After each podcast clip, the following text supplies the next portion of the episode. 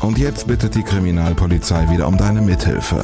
Licht ins Dunkel, Cold Cases und ungeklärte Vermisstenfälle. Ein Podcast der Podcastfabrik und Mike Mattis. Licht ins Dunkel. Cold Cases und ungeklärte Vermisstenfälle von hier. Einen wunderschönen guten Tag zusammen. Ganz, ganz herzlich willkommen zu Licht ins Dunkel. Ein frohes neues Jahr wünsche ich euch. Ich hoffe, ihr seid gut reingerutscht, habt eure guten Vorsätze noch nicht komplett über Bord geworfen und äh, habt ein tolles, zufriedenes, erfolgreiches und vor allem gesundes neues Jahr für euch. Das jedenfalls wünsche ich euch von Herzen und ich freue mich wirklich, dass ihr in diesem Jahr wieder mit dabei seid. Ich habe vor meiner Weihnachtspause viel drüber nachgedacht, welchen Fall ich euch als erstes präsentiere präsentiere. Und ich glaube, der Fall, den wir heute hören, der steht so ein bisschen sinnbildlich für das, was viele Opferfamilien seit Jahren und Jahrzehnten erleben. Das Hoffen darauf, dass der Mord an ihren Lieben oder das Verschwinden von Angehörigen irgendwie irgendwann nochmal aufgeklärt wird, dass sie Antworten auf ihre Fragen bekommen und dass sie mit diesem dunklen Kapitel in ihrem Leben in gewisser Weise endlich abschließen können. Jenny hat mir den Fall vorgeschlagen und mir den Kontakt quasi auch gleich mitgeliefert. Großes Dankeschön an dieser Stelle. Fallvorschläge natürlich immer möglich, überhaupt gar keine Frage. Am besten dann direkt per Mail oder via Insta. Die Kontaktdaten dazu findet ihr in den Show Notes. Ich habe in den letzten Monaten verdammt viele Vorschläge gekriegt. Ich ähm, klemme mich da natürlich überall hinter, scheitert leider meistens eben einfach daran, dass die Polizei nicht immer mit mir drüber sprechen will. Und wenn ich kein Interview von Polizei und Staatsanwaltschaft kriege, dann sieht's da erstmal schlecht aus. So ist das Ganze auch im heutigen Fall gelaufen. Da habe ich ein kurzes schriftliches Statement von der Polizei bekommen. Das lese ich euch später noch vor. Aber das ist dann natürlich auch einfach zu wenig. Ich will euch ja schließlich mit Informationen aus Primärquellen versorgen und das geht dann eben nicht, wenn ich mir das Ganze irgendwo zusammen recherchieren muss und keine Primärquellen als Information habe. In solchen Fällen lege ich das Rechercheprotokoll dann erstmal auf Eis, es sei denn, ich habe natürlich die Möglichkeit, mit Zeitzeugen oder mit Angehörigen zu sprechen, so wie heute. Es geht zurück in den Januar 1990. Vor knapp zwei Monaten ist die Mauer gefallen. Offiziell ist die Wiedervereinigung allerdings noch nicht. Skispringer Dieter Thoma gewinnt die Vier-Schanzentournee und ist damit der erste westdeutsche Sieger seit 30 Jahren. Und zum ersten Mal gelingt es Medizinern in Europa, einem Menschen zwei neue Lungenflügel zu transplantieren. Das ist so der zeitliche Rahmen, in dem wir uns bewegen. In diesen ersten Januartagen des Jahres 1990 wartet die sechsjährige Natascha Pfau darauf, ihre Mama wiederzusehen. Schon vor rund zwei Wochen ist das Mädchen bei ihren Großeltern in Neuenburg-Zienken untergebracht worden. Am zweiten Weihnachtstag 1989 hat ihre Oma sie abgeholt in Freiburg, damit Natascha ihren Vater und die Familie väterlicherseits zu Weihnachten auch sieht. Natascha ist gerne bei ihrer Oma. Das war behütet und das war schön, sagt sie. Eigentlich sollte sie schon ein paar Tage früher zu ihrer Mama zurückkehren. Ihre Oma besteht allerdings darauf, dass die Sechsjährige einen Termin beim Augenarzt wahrnimmt. Daher ist sie in der Nacht vom 10. auf den 11. Januar 1990 noch in Neuenburg-Zienken und nicht in Freiburg-Haslach. In dieser Nacht passiert das Unvorstellbare. Am nächsten Tag steht die Polizei vor der Tür. Natascha merkt sofort, dass hier etwas komisch ist. Tags drauf setzt sich dann die Oma zu Natascha. Die Mama kommt nicht wieder. Die Mama hatte einen Unfall, sagt sie ihr. In Wahrheit ist alles aber viel schlimmer. Die 26-jährige Cornelia Pfau ist vergewaltigt und brutal ermordet worden. Ihre Leiche ist am Donnerstagmorgen in einem Waldstück bei Ebringen-Thalhausen im Landkreis Breisgau-Hochschwarzwald gefunden worden. Bis heute ist dieses Verbrechen ungeklärt. Mehr als 30 Jahre danach macht sich Tochter Natascha Pfau auf die Suche nach dem Mörder. Der Cold Case Cornelia Pfau ist heute unser Thema bei Licht ins Dunkel. Es ist Donnerstag, der 11. Januar 1990. In Ebringen-Thalhausen machen sich zwei Joggerinnen in den Morgenstunden auf den Weg, um eine kleine Runde zu laufen. Es ist noch frisch draußen, die Temperaturen liegen knapp über dem Gefrierpunkt, die Sonne ist gerade erst aufgegangen. Mit dem ersten Tageslicht laufen die beiden los. Es geht durch ein kleines Waldstück vorbei an der Berghauser Kapelle. Gegen 8.40 Uhr werden ihre Schritte langsamer. Am Rande eines Forstwegs zwischen Ebringen, Talhausen und der Straße von Ebringen nach Wittnau finden sie eine Frauenleiche.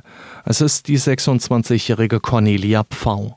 Dass es sich dabei um ein Gewaltverbrechen handelt, ist den Joggerinnen sofort klar, sagt Tochter Natascha Pfau. Ich hatte vor kurzem erst die Möglichkeit, mit einer Joggerin zu telefonieren und ähm, habe natürlich da auch einige Fragen gehabt und kann jetzt aussage, die zwei Joggerinnen, die haben schon von Weitem gesehen, da stimmt was nicht, da liegt jemand und haben sich dann auch gar nicht wirklich nah rangetraut, was natürlich, glaube auch gut so ist und sind dann auch damals gleich zurück und ins Dorf und haben die Polizei gerufen. Also sie hat mir gesagt, ähm, es war, glaube einfach gut, dass sie nicht zu nah an den Leichefund ran sind und dementsprechend haben es Gott sei Dank auch beide äh, bis heute gut verarbeiten können und können auch jetzt sogar wieder an die Stelle, wo, wo das war. Die Situation, die die Joggerinnen am frühen Morgen des 11. Januar 1990 vorfinden, beschreibt Natascha Pfau so. Also sie haben meine Mutter aufgefunden.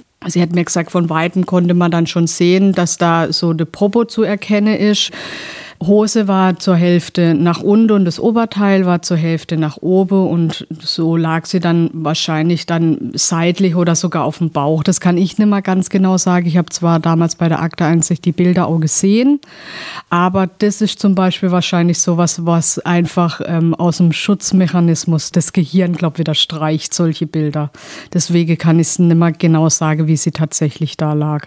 Aber es war sehr nah am Rand, also entweder er wurde gestört oder es musste einfach ganz schnell gehen. Dass es sich bei dem Fundort um den Ablageort und nicht um den Tatort handelt, ist der Polizei schnell klar.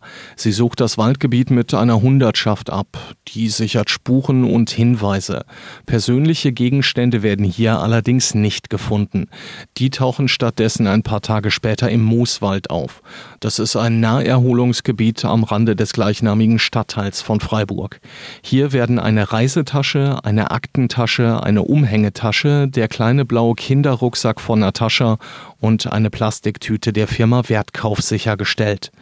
Sie können zweifelsfrei der toten Cornelia Pfau zugeordnet werden. Portemonnaie, Bargeld und Ausweis fehlen bis heute. Wann genau die Gegenstände gefunden worden sind, ist tatsächlich nicht ganz klar. Das konnte mir Natascha Pfau in unserem Gespräch nicht sagen.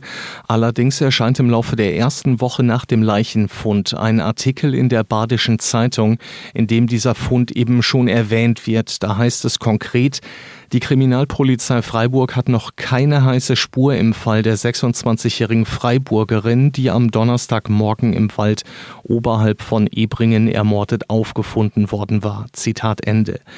Wären diese Gegenstände mehr als eine Woche nach der Tat gefunden worden, dann hätten die Zeitungskollegen damals von der 26-jährigen gesprochen, die vergangene Woche Donnerstag ermordet worden war. Es muss also ziemlich zeitnah passiert sein. Die Tote wird direkt nach dem Fund in die Rechtsmedizin nach Freiburg gebracht und dort obduziert. Fast zeitgleich setzt die Polizei eine Sonderkommission ein. 30 Ermittlerinnen und Ermittler machen sich auf die Suche nach dem Täter.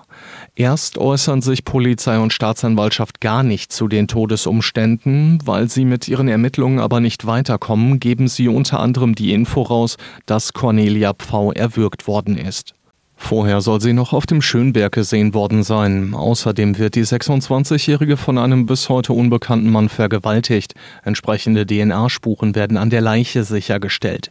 Dieser unbekannte Mann ist höchstwahrscheinlich auch ihr Mörder. Der Schönberg, das vielleicht kurz zur Erklärung für alle, die sich in der Region nicht auskennen, ist der Hausberg der Gemeinde Ebringen. Der ist knapp 650 Meter hoch und von da hat man einen relativ guten Blick über Freiburg. Der Schönberg grenzt nämlich auch an den Freiburger Stadtteil St. Georgen. Mittlerweile hat die Polizei mehrere Zeugen ausfindig gemacht. Die geben zu Protokoll, dass sie die 26-Jährige am 10. Januar gegen 23 Uhr an der Ecke Opfinger Straße Rankackerweg in Freiburg-Haslach gesehen haben wollen. Sie soll dort in ein helles Fahrzeug gestiegen sein und den Fahrer wohl gekannt haben. Später will ein anderer Zeuge sie auf dem Schönberg gesehen haben. Über die genauen Umstände habe ich nichts in Erfahrung bringen können. Genau eine Woche nach dem Mord greifen die Ermittler der Sonderkommission zu ungewöhnlichen Maßnahmen. Um an weitere Zeugenhinweise zu kommen, sind sie auch zu später Stunde noch unterwegs. Zu der Zeit und an den Orten, an denen Cornelia Pfau vor sieben Tagen die letzten Stunden ihres Lebens erlebt hat. Es regnet in Strömen. Die Außentemperatur in dieser Januarnacht liegt wieder nur knapp über dem Gefrierpunkt. Und trotzdem geben die Ermittlerinnen und Ermittler die Hoffnung nicht auf. Irgendwie müssen sie doch an Hinweise kommen. Irgendwie müssen sie doch in diesem Mordfall weiterkommen. Die Polizisten halten also einen Autofahrer nach dem anderen an, verteilen Hinweiszettel und befragen Menschen, die in dieser Nacht am Schönberg unterwegs sind. Der damalige Mordermittler Manfred Bührer sagt der Badischen Zeitung, er könne sich nicht daran erinnern, dass er jemals eine ähnliche Aktion durchgeführt habe. Bührer leitet den Einsatz am Schönberg, wo Cornelia Pfau in der Mordnacht zuletzt gesehen worden war. Aber auch in Freiburg-Haslach ist die Polizei mit einem Großaufgebot im Einsatz. Im Bereich der Opfinger Straße Rankacker-Weg sprechen rund 25 Beamtinnen und Beamte mit jedem Fußgänger, mit jedem Autofahrer und mit jedem, der an der Bushaltestelle Rankacker-Weg aussteigt. Die Beamten haben die Hoffnung, dass die Menschen hier regelmäßig spätabends unterwegs sind und zur tatkritischen Zeit vielleicht ja doch das ein oder andere beobachtet haben. Vielleicht eine junge Frau, die in ein Auto gestiegen ist oder die mit einem Mann oder einer Gruppe unterwegs war. Aber Fehlanzeige. Nicht ein einziger Hinweis geht bei der Polizei ein. Dementsprechend ernüchternd fällt auch die Bilanz der Aktion aus. Am nächsten Tag, dem 18. Januar, setzt die Staatsanwaltschaft eine Belohnung von 3000 Mark für Hinweise aus, die zur Ermittlung des Täters führen. Zwei Wochen später wiederholen die Ermittler diese Aktion, allerdings auch hier wieder mit überschaubarem Erfolg. Als Konsequenz daraus wird die Sonderkommission schon Ende Januar 1990 aufgelöst. Statt 30 Polizistinnen und Polizisten ermittelt jetzt nur noch eine vierköpfige Ermittlungsgruppe. Bis dahin sind rund 125 Hinweise bei der Polizei und der Staatsanwaltschaft eingegangen. Als alle Spuren und Hinweise ausermittelt sind, wird der Fall zu den Akten gelegt und seitdem nicht noch einmal neu aufgerollt. Im Jahr 2021 werden die Akten zwar digitalisiert, mehr passiert aber nicht. Ein Interview wollte mir die Polizei in Freiburg nicht geben, stattdessen hat mir die Pressestelle folgendes Statement zugeschickt, das sie an alle Pressevertreter geschickt hat, die nach einer Stellungnahme oder nach einem Interview gefragt haben. Ich zitiere in diesem Fall wurde durch die Kriminalpolizei Freiburg ermittelt. Im Jahr 2021 wurde dieser im Rahmen des Cold Case Managements digitalisiert und bewertet. Eine kriminaltechnische Spurenlage liegt vor, woraus sich bislang jedoch keine weiteren Ermittlungsansätze ergaben. Sollte sich diese in Zukunft ergeben, können sie ohne Verzögerung bearbeitet werden. Zitat Ende. Das ist absolut nachvollziehbar. Die Kriminalpolizei, ganz egal wo in Deutschland, hat natürlich nicht nur mit einem Mordfall zu tun. Und jedes Mal, wenn irgendwo anders ein Mordfall passiert, dann hat der eben Vorrang. Neu geht vor alt. Das hat uns Andreas Müller, der Chef der operativen Fallanalyse beim LKA in Nordrhein-Westfalen, ja schon in Episode 2 erzählt. Für Natascha Pfau ist das aber selbstverständlich kein Trost. Sie will wissen, wer ihre Mutter da im Januar 1990 vergewaltigt und ermordet hat. Mittlerweile der dritte Kriminalpolizist, der den Fall unter sich hat. Den ersten kenne ich selber nicht. Ich war wohl als Kind dort, aber ich kann mich nicht mehr an den ersten Kriminalpolizist erinnern.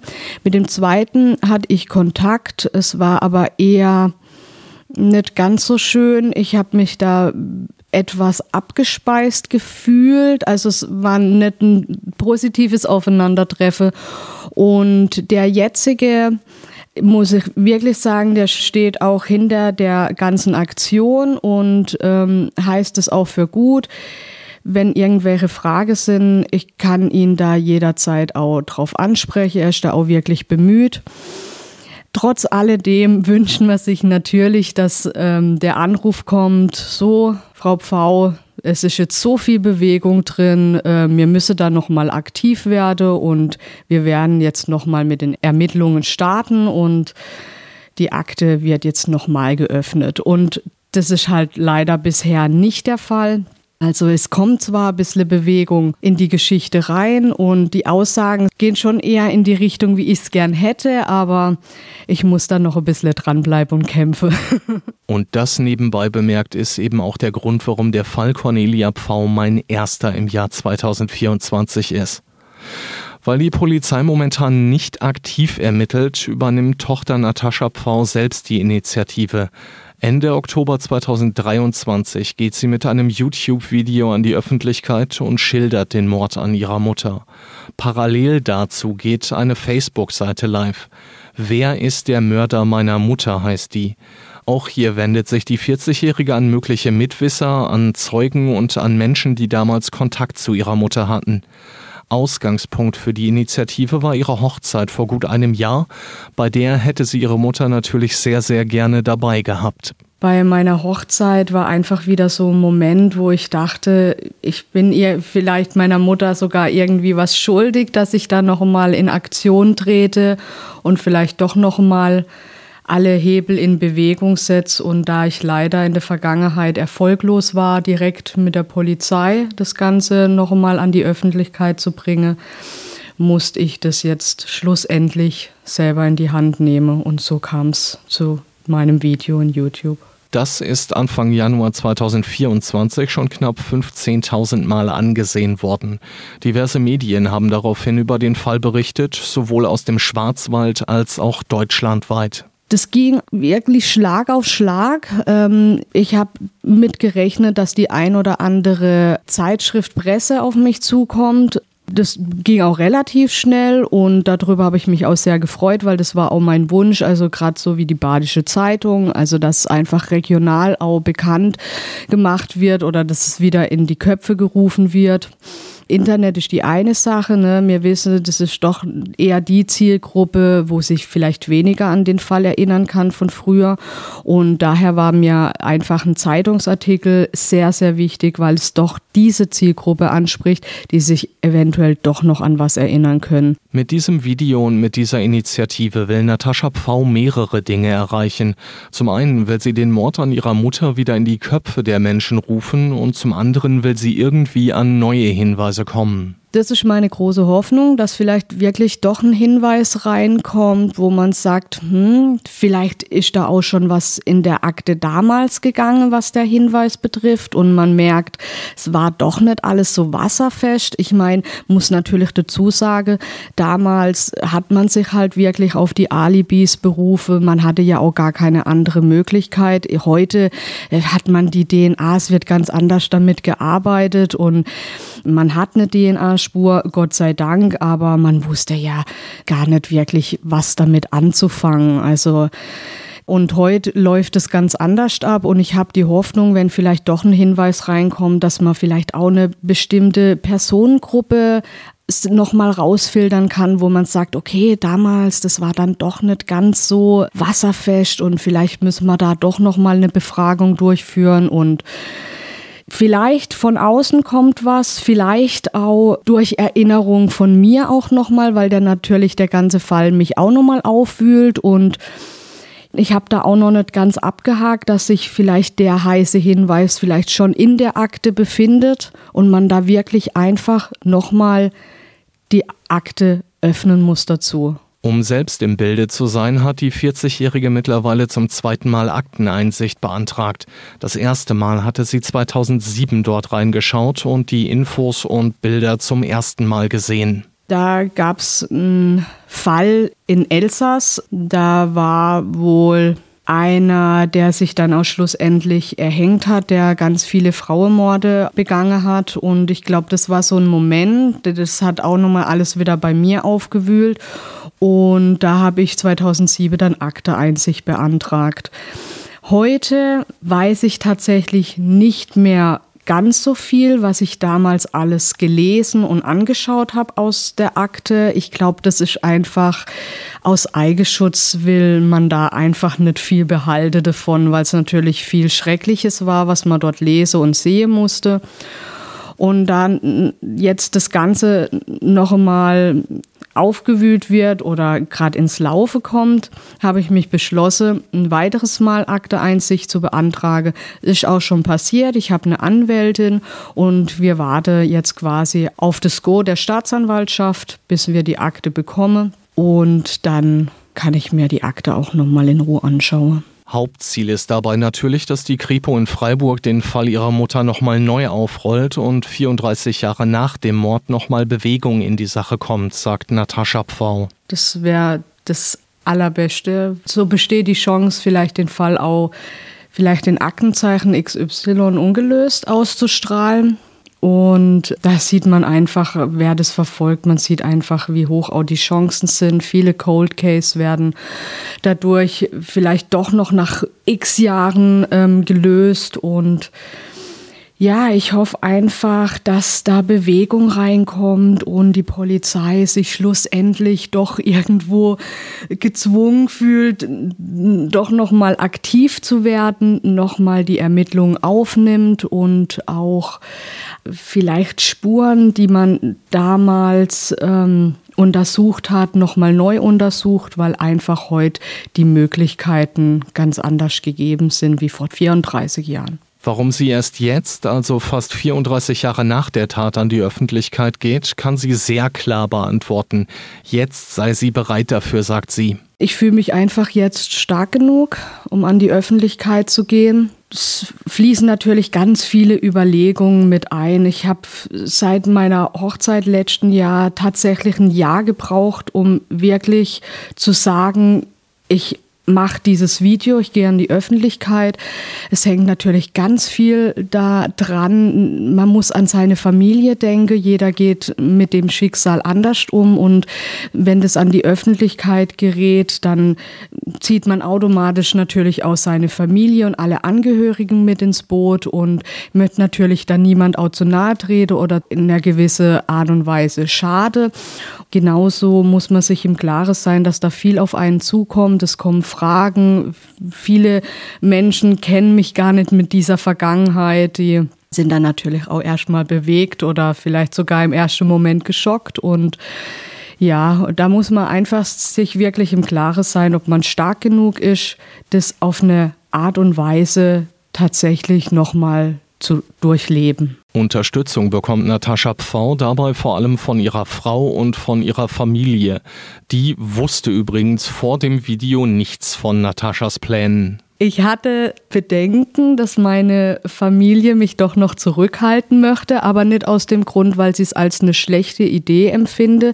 Ich hatte Sorge, dass meine Familie sich eher um mich sorgt, dass sie sich Gedanken macht, schaffe ich das und bin ich stark genug und falle ich auch nicht in ein Loch einen kleinen Hinweis hatte Natascha Pfau ihrer Familie kurz vor der Veröffentlichung des Videos allerdings dann doch gegeben. Ich bin einfach mit allem sehr erfolgreich gewesen. Ich habe eine wundervolle Frau an meiner Seite. Ich habe alles erreicht, was ich erreichen wollte. Und ich glaube, es waren einfach die Bedenken, ich könnte jetzt wieder in ein Loch falle und es würde mir nicht gut gehen dabei. Aus dem Grund habe ich mich erstmal zurückgehalten und als ich dann schon das Video im Kasten hatte, dann habe ich dann gesagt, okay, es wird in den nächsten Wochen ein Video kommen, aber anders als gedacht. Es fanden alle toll. Und klar, meine Oma hat dann schon gesagt, hm, ja, denkst du, das ist gut für dich, kannst du das emotional gut verpacken? Und ja, ich glaube, meine Oma ist beruhigt, weil sie sieht, ich mache das ganz gut und das war mir natürlich auch sehr wichtig. In diesem Wissen und mit der Unterstützung ihrer Familie recherchiert Natascha Pfau den Fall ihrer Mutter nochmal selbst und dabei begibt sie sich auch auf eine Reise in ihre eigene Vergangenheit. Bevor Natascha uns dahin mitnimmt, schauen wir uns allerdings erst nochmal an, wer Cornelia Pfau überhaupt gewesen ist. Cornelia Pfau wird im Jahr 1963 geboren. Sie wächst in Neuenburg am Rhein auf und wird unter schwierigen Umständen groß. Ich denke, dass das schon ihrer Kindheit geschuldet ist. Sie hat noch zwei Geschwister, also es waren drei Mädels, aber es haben nicht alle denselben Papa. Und ihr leiblicher Papa ist auch schon früher am Motorradunfall gestorben und sie ist auch teils im Heim groß geworden. Ich weiß einfach aus Tagebüchern, dass sie sich manchmal einfach von zu Hause aus mehr Liebe und mehr Rückhalt gewünscht hat. Das hat sie nicht bekommen. Und vielleicht hat sie das einfach im späteren Leben dann bei bestimmten Männern gesucht und ist oft einfach an die falschen Männer geraten. Wie es halt so ist, sie, meine Mama hat viel Briefe, viel Poesie geschrieben und ich weiß dadurch einfach, dass sie einfach nicht die Liebe erfahren hat, die sie sich gewünscht hat und auch oft mit Liebeskummer zu kämpfen hatte ich kann mir halt einfach nur vorstellen, wenn man dann einfach vielleicht nicht den Freund oder die Familie hinter sich hat, die man vielleicht braucht, dann sucht man sich halt einen anderen Strohhalm und es war leider in ihrem Fall der Alkohol. Cornelia Pfau ist 1,58 Meter groß, schlank mit blonden, leicht gelockten Haaren. Sie trägt immer schicke Kleidung, hat einen großen Freundes- und Bekanntenkreis und wird als offener und kontaktfreudiger Mensch beschrieben. Schon früh wird Cornelia Pfau schwanger. Im Jahr 1983 kommt Tochter Natascha zur Welt. Von der großen Liebe und der perfekten Familie, die sie sich wohl immer gewünscht hat, bleibt allerdings nicht viel. Die Beziehung mit Nataschas Vater geht in die Brüche und Cornelia Pfau wird alleinerziehende Mutter. Ich kann dazu sagen, es waren beide sehr junge Menschen. Mein Papa war auch ein kleiner Frauenheld und ein kleiner Rabauke. Und ich glaube, er hatte alles andere im Kopf, aber nicht wirklich eine feste Beziehung und ein kleines Mädel großziehen. Ich glaube, das war einfach alles so nicht geplant und beide waren überfordert mit der Situation. Und ähm, schlussendlich war ich halt dann doch da.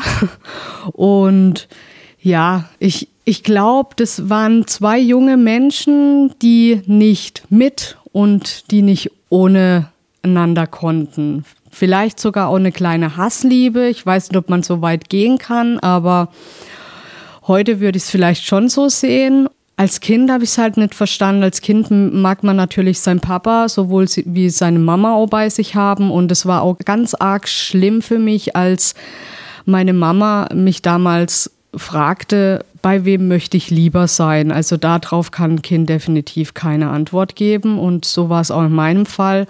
Und schlussendlich bin ich dann doch mit der Mama mit. Immer weg vom Papa. Ich hätte mir tatsächlich was anderes gewünscht. Natürlich, selbstverständlich. Aber ja, ich habe heute ein sehr gutes Verhältnis zu meinem Papa. Ähm, ich bin froh, dass ich meinen Papa habe. Und klar ging natürlich bei vielen die Alarmglocke los, weil das halt eine On-Off-Beziehung war und weil viele Streitereien im Spiel waren. Und Klar kommt dann erstmal der Ex-Freund in Frage. Ne? Und selbst als Tochter darf man da wirklich nichts außer Acht lassen. Natürlich hatte ich auch meine Momente und habe drüber nachgedacht, obwohl das wirklich ein sehr perverser Gedanke ist, muss ich zugeben. Also dein Körper oder dein Kopf sagt, nee, kann gar nicht. Ne? Aber oft ist ja tatsächlich so, dass schlussendlich der Mörder ähm, ganz nah im Umfeld jemand sein könnte. Deswegen sollte man sich trotz allem mit dem Gedanke beschäftigen. Aber ich kann heute definitiv sagen, ähm, mein Papa ist ganz klar nicht zu sowas fähig und ähm, da stehe ich auch hinter meinem Papa. Den sieht sie heute regelmäßig, erzählt Natascha Pfau und hat einen guten Kontakt zu ihm. Über ihre Mutter sagt sie ihm, sie habe zwei Gesichter gehabt. Sie war ein offener Typ und hat auch schnell Kontakte geknüpft. Sie war ein sehr liebevoller Mensch. Leider gab es auch die Seite, der, der Alkohol eine große Rolle spielte. Und dann ist auch vieles mal aus dem Ruder gelaufen und dann war die liebevolle Seite auch hin und wieder eine aggressive. Und auch wenn Natascha Pfau sicherlich nicht so groß wird, wie ein Kind in diesem Alter groß werden sollte, erinnert sie sich gerne an die positiven Seiten ihrer Mutter. Sie war sehr tierlieb, was sie mir definitiv mitgegeben hat. Ich kann mich an einige Szenen erinnern. Ich sie mir irgendwelche angefahrene Tiere mit heimgebracht hat, weil sie dachte, sie muss sie auf jeden Fall noch retten und ist eine sehr, sehr schöne Erinnerung. Was ich auch definitiv von ihr mitbekommen habe, ist ihre musikalische Seite. Bin ich auch froh drum. Ich tanze heute so gern durch die Welt, wie sie es früher gemacht hat und sie war sehr, sehr gutmütig und ich habe sie eigentlich wirklich als liebevollen Mensch in Erinnerung und ich denke, das ist auch gut so. In dem YouTube-Video spricht Natascha Pfau von vielen Problemen, die ihre Mutter gehabt hat. Ein paar davon haben wir ja schon gehört, dabei bleibt es allerdings nicht und Cornelia Pfau rutscht wahrscheinlich wohl auch durch den Alkohol weiter ab. Wir wissen, glaub alle, der Alkohol macht nichts besser, sondern er verschlimmert es nur noch mehr und dann kommt das eine aufs andere und dann kam unter anderem auch Aufenthalt in der Psychiatrie dazu und auch mal Andeutungen mit Selbstmordversuche und so weit auch schon, dass man sie wirklich noch, sage ich mal, vielleicht in der letzten Minute retten konnte, sei es Tabletten, sei es auf Gleise gelegt. Und das wiederum hat dann auch wirklich alles dann auch einem Klinikaufenthalt geendet. Also man weiß dadurch einfach schon, dass das eine gebrochene Seele war. Das ist auch der Grund, warum ich ihr das alles gar nicht übel nehmen kann, weil sie hätte einfach professionelle Hilfe gebraucht, dann hätte sie es vielleicht geschafft. Und vor dem Hintergrund sieht Natascha Pfau heute eher die Tragik im Leben ihrer Mutter. Ich kann auf jeden Fall heute vieles mit anderen Augen betrachten. Als Kind versteht man natürlich einiges nicht. Heute kann ich einfach sagen, meine Mama hatte es sehr schwer in ihrem kurzen Leben und hatte, wenn es drauf und ankommt, vielleicht nicht immer den Rückhalt, den sie sich gewünscht hätte, auch aus ihrem eigenen Elternhaus leider nicht. Deswegen driftete sie auch leider sehr schnell ab und hat sich vielleicht auch den Trost geholt durch den Alkohol. Als Kind habe ich vieles nicht verstanden und war dann auch oft böse, wenn sie morgens nicht aufstehen konnte, weil die Nacht wieder lang war. Und heute weiß ich einfach, dass sie da einfach oft keinen anderen Ausweg gefunden hat und kann ja da auch gar nicht mehr böse sein. Und ja, es macht mich eigentlich eher traurig, dass sie nie die Chance hatte, nochmal auf die besseren Bahnen zu kommen und dass das Ganze eigentlich so enden musste. Das Leben der 26-jährigen Cornelia Pfau endet in der Nacht vom 10. auf den 11. Januar 1990. Cornelia Pfau lebt zu diesem Zeitpunkt bei ihrem neuen Freund im Freiburger Stadtteil Haslach. Außerdem hat sie die Möglichkeit, immer mal wieder bei einem Kumpel ihres Freundes unterzukommen. Tochter Natascha ist in dieser Nacht bei ihrer Familie väterlicherseits, da hatten wir ja eingangs schon drüber gesprochen. Gemeldet sind Cornelia und Natascha allerdings hier nicht. Ihre Meldeadresse ist in der Gemeinde Schliengen. Die liegt im Landkreis Lörrach. Luftlinie ist das in etwa 30 Kilometer südlich von Freiburg. Mit dem Auto sind es allerdings rund 50 Kilometer. Einen Führerschein hat Cornelia Pfau nicht. Von daher ist Selbstfahren keine Option für sie. Dort in Freiburg leben sie mittlerweile schon ein paar Wochen. In einer Nacht- und Nebelaktion waren die beiden aufgebrochen und nach Freiburg getrampt. Kein Einzelfall, sagt Natascha Pfau. In der Zeit, als ich mit meiner Mutter zusammenlebte, kann ich mich an drei Umzüge selber noch erinnern, aber es waren tatsächlich mehr. Es waren dann immer ganz abrupte Entscheidungen. Es war dann nicht irgendwie was geplant. Ich war gefühlt dann irgendwo im Kindergarten und habe dann endlich mal Kontakt knüpfen können und schwuppdiwupps musste mir schon wieder woanders hinziehen. Und das war dann immer so über den Kopf hinweg äh, eine Entscheidung. Also es hat sich für mich immer so angefühlt, wie wenn mir auch vor was weglaufen musste. Und ich weiß, dass mit meinem Papa die Beziehung, das, heute würde man sagen, es war so eine On-Off-Beziehung. Ich weiß, mein Papa ist auch immer wieder mal aufgetaucht, wo wir dann gewohnt haben und es ging dann auch mal gut, mal nicht so gut und im schlimmsten Fall war es dann so, dass meine Mama auch meinen Papa bedroht hat und dass er jetzt gehen soll und dann konnte man davon ausgehen, es geht nicht lang, dann wohnen wir wieder woanders. Also wir sind irgendwie auch immer wieder weg von meinem Papa, obwohl es für mich vielleicht nicht unbedingt gut war, weil ich natürlich glücklich war, wenn ich meinen Papa auch um mich hatte. Und trotzdem zieht Cornelia Pfau immer wieder woanders hin und dabei nimmt sie natürlich auch ihre Tochter mit. So auch gegen Ende des Jahres 1989, als sich die beiden von jetzt auf gleich auf den Weg nach Freiburg machen. An die letzte Situation kann ich mich sehr gut erinnern, als wir da wirklich in der Nacht- und Nebelaktion von Schliegen nach Freiburg-Haslach gezogen sind.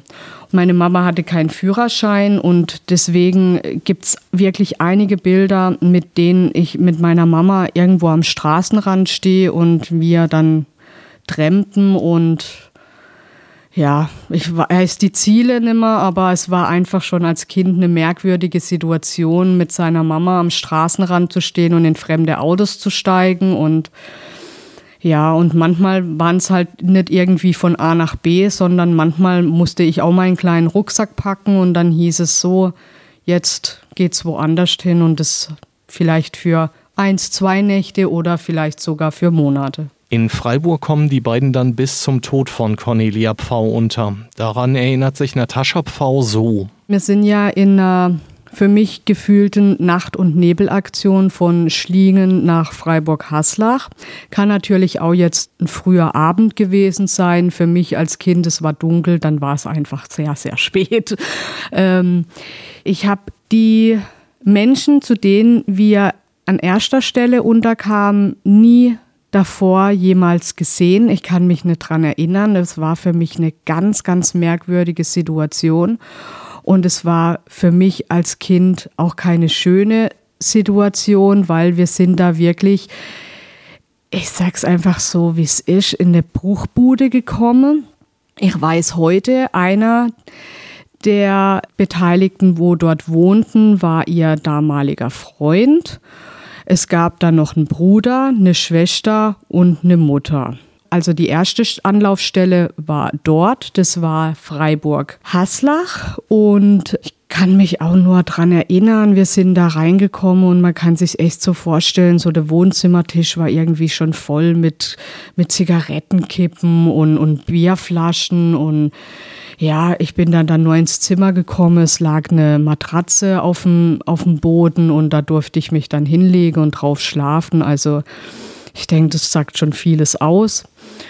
Und ich weiß jetzt aus Recherchen ab dem Zeitpunkt von meinem Video, es gab noch einen Kumpel von dem damaligen Freund. Der Kumpel kommt aus einer Familie mit mehreren Brüdern, einer Schwester. Und dort sind wir dann oder konnten wir dann auch unterkommen, weil dieser Kumpel nicht immer zu Hause war aus beruflichen Gründen damals. Und da der Freund bei der Familie lebte, war das natürlich ein tolles Angebot, wenn man da beim Kumpel mal in der Wohnung unterkommen kann. Und es war dann die zweite Stelle und das war dann allerdings, habe ich mich belehren lassen, weil ich kenne mich auch nicht so gut aus, das war allerdings dann wieder Freiburg-Weingarten. Warum Sie damals überhaupt nach Freiburg gezogen sind und wie lange der Aufenthalt unter diesen widrigen Bedingungen überhaupt geplant war, weiß Natascha Pfau bis heute nicht. Wir hatten eben noch das ganze Zeugs auch in Schliegen, weil dort waren wir auch noch gemeldet. Also wir hatten die Wohnung in Schliegen und da war auch noch mein ganzes Spielzeug und alles.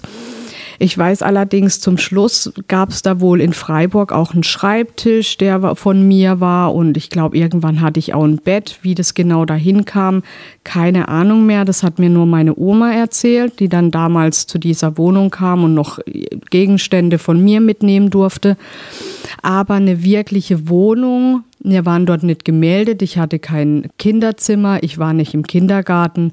Und ähm, ich kann leider auch gar nicht sagen, wie lange wir dort schon waren. Ich kann auf jeden Fall definitiv sagen, am Nikolaustag waren wir schon dort, weil ich mich da an eine Szene erinnere, so das typische mit Schuhfern vor, vor die Tür stellen.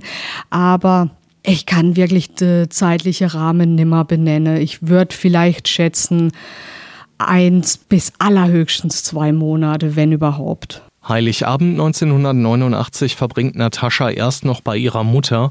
Am zweiten Weihnachtstag geht's dann für sie nach Neuenburg-Zienken zu ihrem Vater und zu den Großeltern. Ihre Oma holt die Sechsjährige ab. Ich war da ja bei meiner Oma, also bei meiner Familie väterlicherseits. Ich sage immer bei meiner Oma, weil also der Papa, der wohnt eigentlich nur die Straße gegenüber, aber ich war definitiv bin ich heute noch das Oma-Kind und das war natürlich für mich immer ein Highlight, wenn ich zur Oma darf und dort war es auch schön behütet, so wie sich halt ein Kind vorstellt und da war die Freude groß. Und es war am 26. Dezember, dort durfte sie mich dann holen. Ja, das war schon ein bisschen eine merkwürdige Situation. Ich nenne es immer eine Übergabe. Der Treffpunkt war an einem Parkplatz, damals noch beim Adler in Freiburg. Wir waren im vollgepackten Fahrzeug mit Männern drin. Meine Oma, mein Onkel kam. Meiner Oma war das alles auch nicht so geheuer, deswegen hat sie auch ihren Schwager mitgenommen. Und ähm, dann ging auch alles ganz schnell. Wir sind aus dem einen Auto raus. Meine Oma, meine Mama haben noch kurz Smalltalk gehalten, man hat sich noch ein kleines Geschenk übergeben. Ich durfte mit ins Auto zu der Oma und dann war ich auch schon in Zienken. Dass sie ihre Mutter nicht wiedersehen wird, weiß Natascha da natürlich noch nicht. Bei der Oma erlebt die Sechsjährige jedenfalls die ersten schönen und unbeschwerten Tage seit langem. Dort ging es mir gut, es war dann schön. Ich hatte alles, was ich brauche. Meine Oma, mein Cousin, der ist ein Jahr älter als ich, das war einfach mein Spielkamerad und es war einfach toll und dann die Silvestertage und ja, bis zum besagten Tag. Ich sollte eigentlich schon längst wieder bei meiner Mama zurück sein. Meine Oma ließ mich aber nicht gehen, weil sie gesagt hat, so, sie hat jetzt noch diesen Arzttermin und den wird sie mit der Natascha machen, weil die sieht einfach nicht gut. Es ist wichtig, dass die eine Brille bekommt. Und dementsprechend ist Natascha Pfau am 10. Januar noch bei ihrer Oma und nicht wie eigentlich geplant zurück bei ihrer Mutter in Freiburg-Haslach. Was Cornelia Pfau in diesen Tagen zwischen dem 26. Dezember und dem 10. Januar macht, ist öffentlich nicht bekannt. Ob dazu was in der Akte steht, kann ich euch tatsächlich nicht sagen. Am 10. Januar ist sie jedenfalls in einer Kneipe an der Opfingerstraße. Sie trägt eine Jeans, einen schwarzen Pulli und eine Jacke, die als blusenartig beschrieben wird. Dazu braune Lederstiefel. So macht sie sich an diesem Mittwochabend dann auf den Weg in die Kneipe. Zu diesem Zeitpunkt hat sie schon sämtliche Taschen und Tüten mit dabei. Ziemlich auffällig also. Allein das hätte schon dafür sorgen müssen, dass man sich an sie erinnert. Ich meine, dass jemand voll bepackt was trinken geht, das kommt wahrscheinlich eher selten vor. Ich weiß, sie war in der Gaststätte. Mittlerweile weiß ich auch, das war die damalige Heidstube. In Freiburg sagte man eher umgangssprachlich Heidstüble dazu. Dort sagte auch der Wirt aus, also sie war definitiv dort mit ihrem damaligen Freund. Es gab dort wohl schon Auseinandersetzungen, kleine Streitereien. Und es gab da auch eine Situation, wo sie auch versuchte, ihn ein bisschen von sich abzulenken, weil sie bat ihm wohl noch einmal in der Gaststätte irgendwo einen Schlüssel zu holen, einen Wohnungsschlüssel, aber den fand man später bei meiner Mama. Also man könnte vielleicht einfach daraus schließen, dass sie ihn abhängen wollte und dann vielleicht von ihm wegkomme. Weil es war dann definitiv so, sie ist aus der Gaststätte raus und er wollte wohl noch hinterher. Und die nächste Zeugeaussage, die es gibt, sie ist dann gesehen worden, wie sie in ein helles Fahrzeug steigt. Den Fahrer kannte sie vermutlich, weil man aussagte, sie begrüßte ihn mit Küsschen. Wie stark die Bekanntschaft war, sei jetzt dahingestellt, aber es muss wohl nicht eine komplett fremde Person gewesen sein. Diese Begegnung findet im Rankackerweg statt. Das ist eine Seitenstraße der Opfingerstraße. Hier wird Cornelia Pfau von einem Anwohner gesehen und der gibt zu Protokoll, dass die 26-Jährige eben in dieses besagte helle Fahrzeug gestiegen sein soll kann ein weißes Fahrzeug sein, kann helles Silber sein. Faktisch, es gibt diese Zeugeaussage. Natürlich ist dann das Augenmerk etwas auf diese hellen Fahrzeuge. Wer fuhr zu diesem Zeitpunkt oder damals ein helles Fahrzeug? Natürlich hört man sich da um und schaut drauf und ähm, ja, wenn ein Hinweis reinkommt, dann will man natürlich auch mal gleich wissen, was, was fuhr der damals für ein Auto? Und klar, da krallt man sich schon ein bisschen fest dran, aber ja, ist natürlich schwierig, ob auch wirklich dieses Fahrzeug auch das Fahrzeug war, was schlussendlich in den Wald fuhr. Der Fahrer dieses Autos hat sich jedenfalls nie bei der Polizei gemeldet. Man muss aber dazu sagen, zu dieser Zeugenaussage, dass man sah, dass sie ein Fahrzeug stieg und ich finde, das ist schon sehr nahegelegen, weil sie ist ja wirklich ohne Führerschein auch damals unterwegs gewesen und wenn sie von A nach B will mit ganz viel Gepäck, dann steigt sie vermutlich schon in ein Fahrzeug, weil um 23 Uhr fahren da sicherlich auch keine Busse mehr. Also von dem her denke ich schon, war sie immer Fahrzeug unterwegs und dazu ist einfach auch ganz wichtig zu sagen, zu dieser Zeugenaussage hat sich bis heute auch nie jemand gemeldet, der sie damals einstiege ließ. Also da ist immer noch ein großes Fragezeichen. Kann natürlich sein, dass derjenige gar nichts damit zu tun hat, aber eine Menge Angst. Ich meine, es geht um Mord, ne? Wenn der natürlich sich da offenbart mit seinem Fahrzeug, dann ja, kommt da wahrscheinlich schon sehr viel Druck auf ihn zu. Kann aber auch sein, dass es genau derjenige ist, der gesucht wird und sich deshalb nie gemeldet hat. Gegen 23 Uhr wird sie noch in der Kneipe gesehen. In etwa gegen 23.15 Uhr soll sie dann zu dem unbekannten Mann ins Auto gestiegen sein.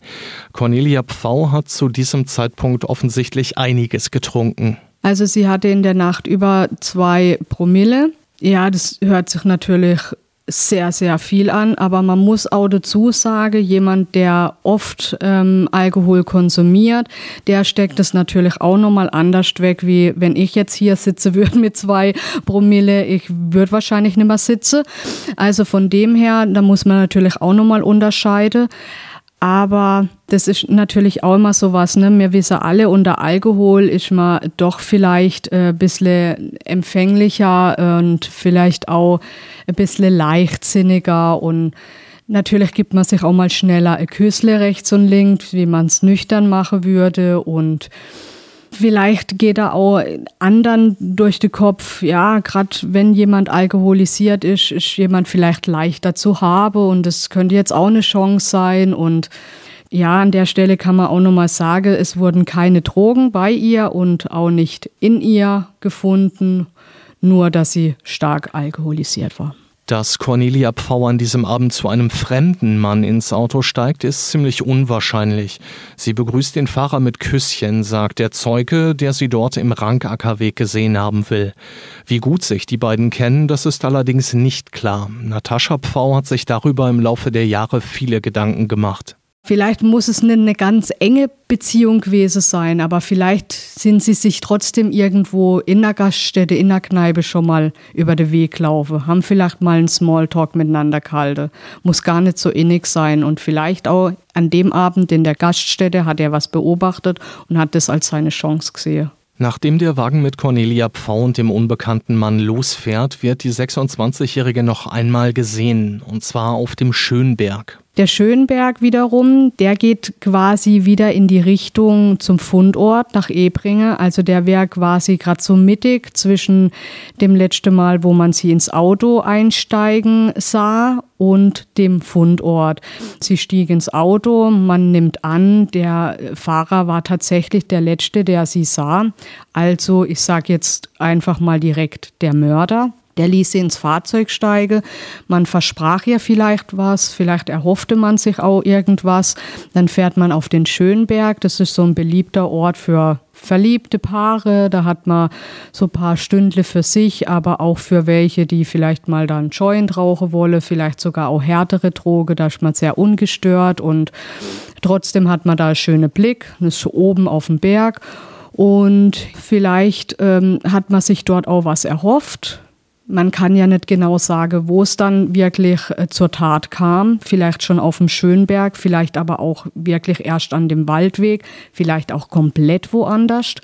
Aber nehmen wir an, sie waren auf dem Schönberg und das war dann nicht alles so, wie sich äh, der Täter erhoffte. Dann kam es zum Streit, das eine zum anderen. Es ist vielleicht sogar eine aus dem Affekt eine Tat passiert. Vom Schönberg wenn man dort runterfährt, dieser Waldweg wäre schon das nächstgelegene, wo man so einfach aus dem Kopf her hinfahren würde, weil man da in den Wald kommt und weil man da eher weg ist von der Straße und eher ungestört ist. Also das wäre so eine Route, sage ich mal, was das erklären könnte, warum sie jetzt noch auf dem Schönbergsee wurde ist und warum eben in diese Richtung. Wer dieser Zeuge ist, der Cornelia Pfau dort auf dem Schönberg gesehen haben will, woran er festmacht, dass es sich um Cornelia Pfau und nicht um irgendeine andere Frau handelt, und ob sie alleine oder in Begleitung war, kann ich euch tatsächlich nicht sagen.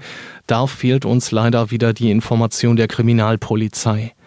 Dass es sich bei dem sexuellen Kontakt um eine Vergewaltigung handelt, ist bestätigt. Wo die Tat allerdings stattfindet, ist bis heute unklar. Das ist tatsächlich ein Punkt, der fällt mir ein bisschen schwer. Deswegen konnte ich es im Video auch nicht so rüberbringen, wie es tatsächlich war. Also es ist eine Vergewaltigung.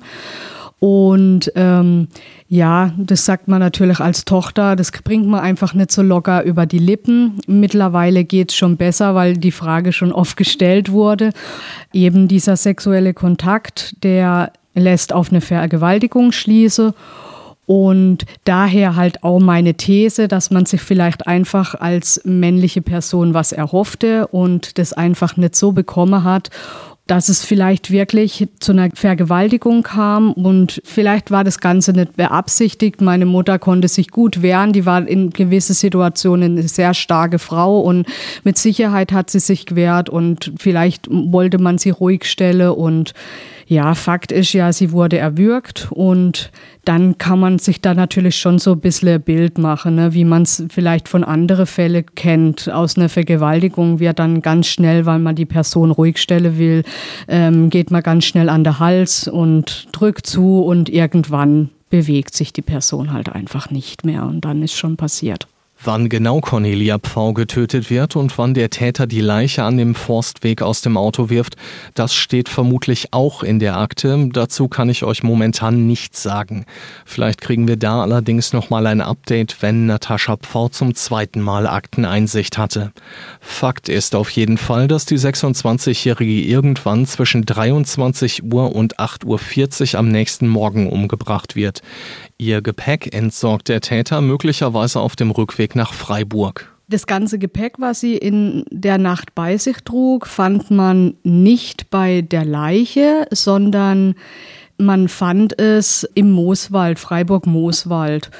Ich kann leider nicht sagen, wie viel später man es fand, aber man fand Richtung Freiburg rein. Also ich sage mal wieder Richtung dort, wo man sah, dass hier ein Auto stieg, ähm, was dann eher wieder ausschließen wird, was vielleicht ein Täter sein könnte, der dann Durchreisender oder so, der schnell wieder auf die Autobahn will, weil die Sachen sind ja definitiv wieder die Spur zurück. Viele Gegenstände werden dort also gefunden, aber eben nicht alles. Es wurde alles gefunden, außer ihre Handtasche. Das war wohl eine dunkle, bananenförmige Handtasche.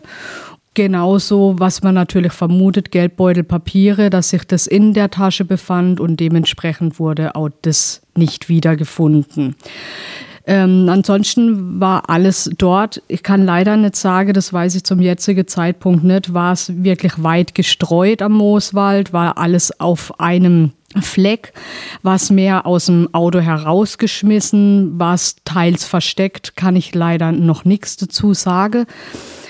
Aber es, ich weiß, aus meinem Rucksack waren einige Teile aus dem Rucksack, neben Rucksack. Also könnte schon deuten, entweder man hat wirklich das Ganze nochmal durchwühlt vielleicht auch manches in dem ganzen Streit passiert, dass da vielleicht Sachen auch umhergeflogen sind oder man hat es wirklich im wahrsten Sinne des Wortes auch rausgeschmissen aus dem Auto oder generell geschmissen. Für Natascha Pfau ist damit klar, dass der Täter einen Ortsbezug gehabt haben muss und sich in der Gegend ausgekannt haben dürfte. Weil sich doch alles so in diesem gewohnten Rahmen abspielt. Also mit gewohnten Rahmen meine ich zum einen die Orte, wo wir untergekommen sind, die Gaststätte, der Rangackerweg, wo sie als letztes gesehen wurde, Schönberg, der Leichenfundort und dann später wieder, was den Kreis schon fast schließt, der Mooswald. Wäre das jetzt jemand, der nicht Ortskenntnisse gehabt hätte, denke ich nicht, dass er wieder zurückfahren würde, sondern eher die Flucht antrifft. Das würde für mich bedeuten, vielleicht irgendwo auf die Autobahn oder eher weg von den ganzen Ortschaften. Aber natürlich ist es auch möglich, dass man das Ganze auf eine falsche Fährte führen möchte. Also klar, wäre dann eher schon was geplantes, aber ob das wirklich so geplant sein kann, ich denke eher nicht. Ich denke da echt, es ist aus dem Affekt raus passiert und ob man da noch klare Gedanken ähm, hat, das bezweifle ich schon fast. Am 11. Januar 1990 laufen dann die Ermittlungen an. Schnell steht die Identität der Toten fest. Nach der Obduktion wissen die Ermittler auch, dass es sich bei dem Mord um ein Sexualdelikt gehandelt hat. Die DNA ist von der Spermaspur und ähm, die DNA ist ähm, quasi auch in der Kartei hinterlegt. Also das heißt, wenn das jetzt ähm, ein Wiederholungstäter wäre, dann würde das auch sofort, wird es auch sofort einen Treffer ergeben. Was auch wieder ein bisschen dafür spricht, äh, weil natürlich viele ein bisschen darauf pochen, ah ja, es ist vieles passiert in der Zeit in Freiburg und war da ein Serienmörder unterwegs und, und, und. Also seine Serie hätte damit müsse Ende und man hätte ihn nie gefasst oder seine Serie wäre weitergegangen und man hat ihn immer noch nicht gefasst, wenn es einer gewesen wäre. Aber ich schließe eher aus. Ich denke da eher wirklich an eine Einzeltat. Ich bin froh, dass es eine DNA-Spur gibt und deswegen ist mir auch umso wichtiger, nochmal bestimmte Personen zu befragen und auch eine DNA zu entnehmen. Also wirklich nicht nur der damalige Freund, weil er halt wirklich ins große Licht kam, er könnte es sein, sondern auch einfach damals Menschen, die einfach auch nur ein Motiv hatten oder eventuell ein Motiv und deren Alibi damals einfach auch nicht hundertprozentig sicher war. Ich finde, da ist einfach, ich meine, heute klar würde man das anders machen, aber genau deswegen möchte ich auch, dass man den Fall nochmal aufrollt. Ich kann es nur von meinem Vater sagen. Also vorweg, ich beschuldige da meinen Vater keineswegs, aber ich weiß einfach auch von meinem Papa, weil er mir auch gesagt hat, ähm, von ihm wurde zum Beispiel auch keine DNA genommen. Es wurde noch nicht einmal wirklich gefragt, was für ein Fahrzeug. Ich weiß aber später aus der Akte, in der Akte ist vermerkt, was er ein Fahrzeug fährt. Also das wusste er nicht mehr, aber von ihm wurde auch keine DNA genommen. Und dann denke ich mir natürlich wieder, wenn jemand wie bei meinem Papa, der eigentlich als Ex-Freund genauso ein großes Motiv hatte, wie ich mir denn mit alle anderen Personen umgegangen. Und das ist mir zu wenig. Das ist mir einfach zu wenig. Und daher ähm, finde ich, ist es schon ein Muss, jetzt hier mal tätig zu werden. Die Ermittlungen damals konzentrieren sich schnell auf den Freund von Cornelia Pfau. Er wird zum Hauptverdächtigen. Ich weiß, der damalige Freund, der ist ganz eng in Verdacht äh, gerade, dass er es vermutlich sein konnte, wurde dann auch damals festgenommen und befragt und schlussendlich wurde auch die DNA abgeglichen. Man konnte ihn ausschließen daraufhin.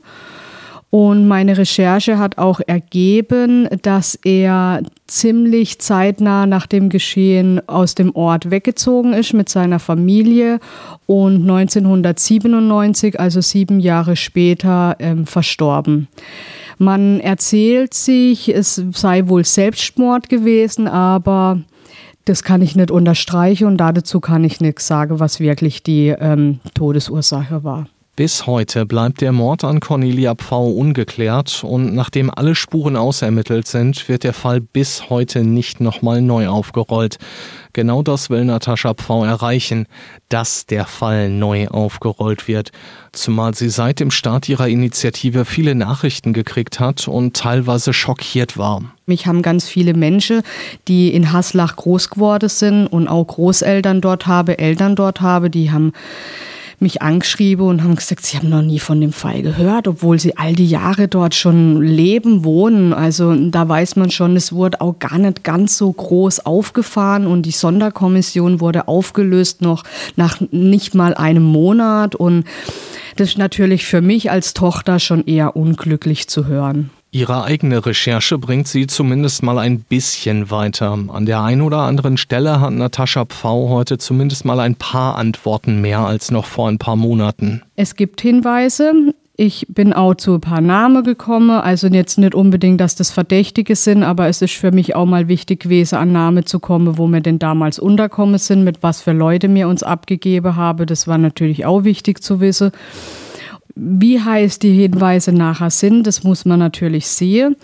Das muss auch die Polizei in erster Linie natürlich auch bewerten.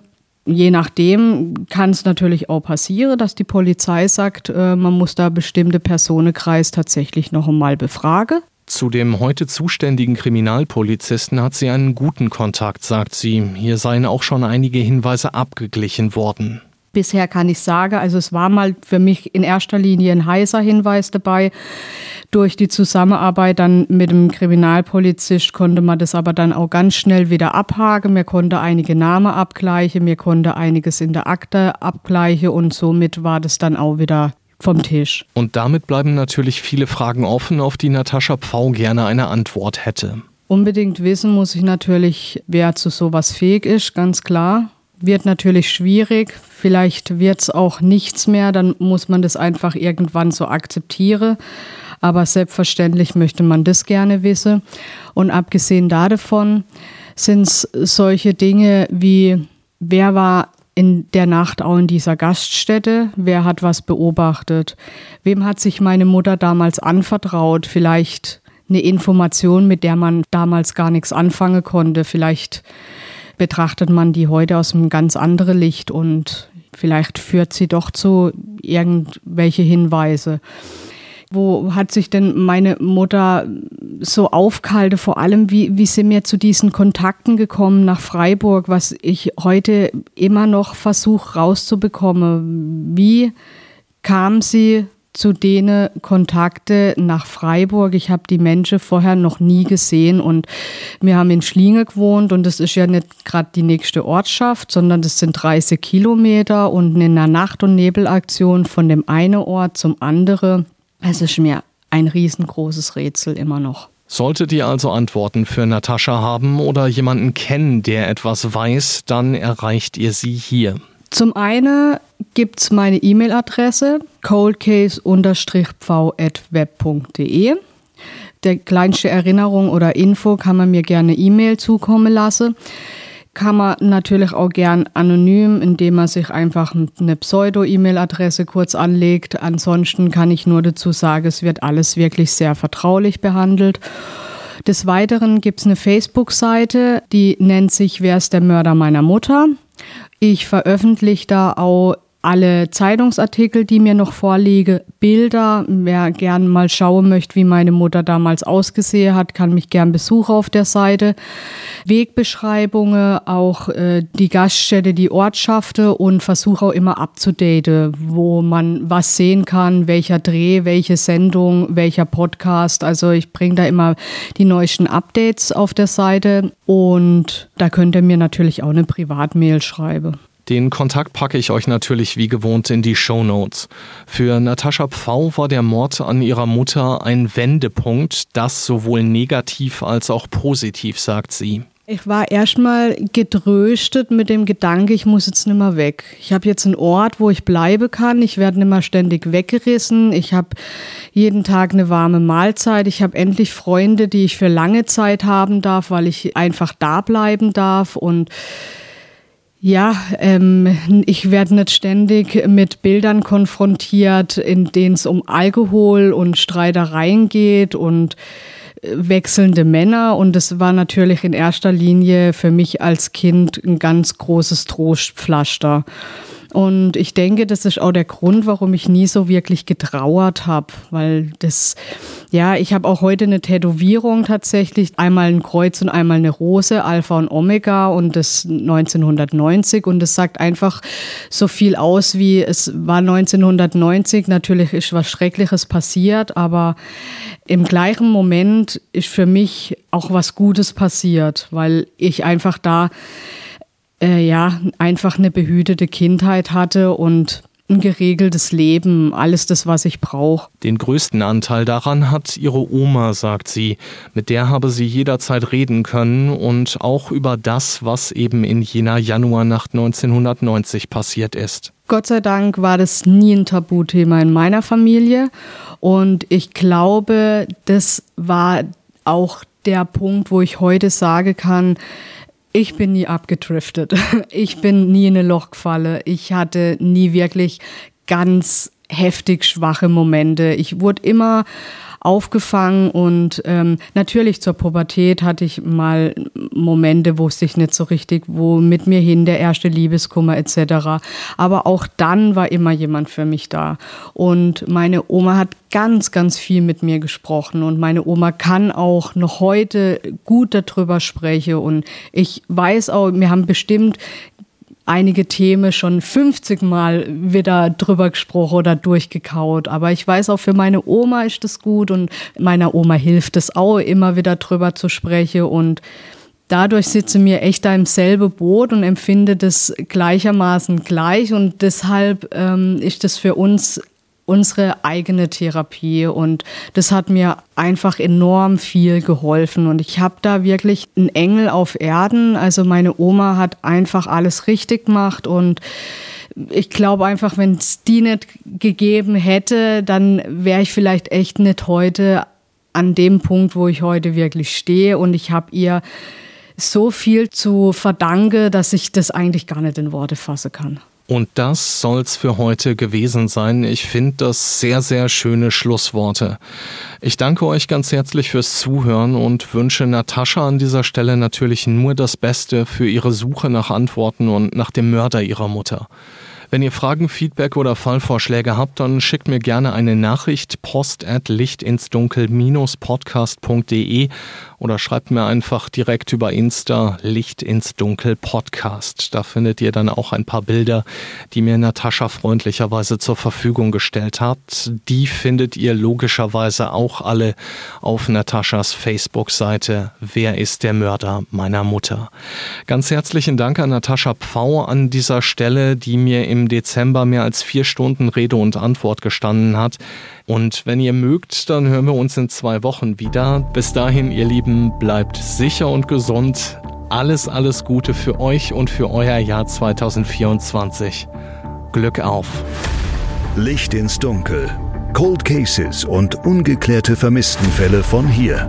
Eine Produktion von Mike Mattis und der Podcastfabrik.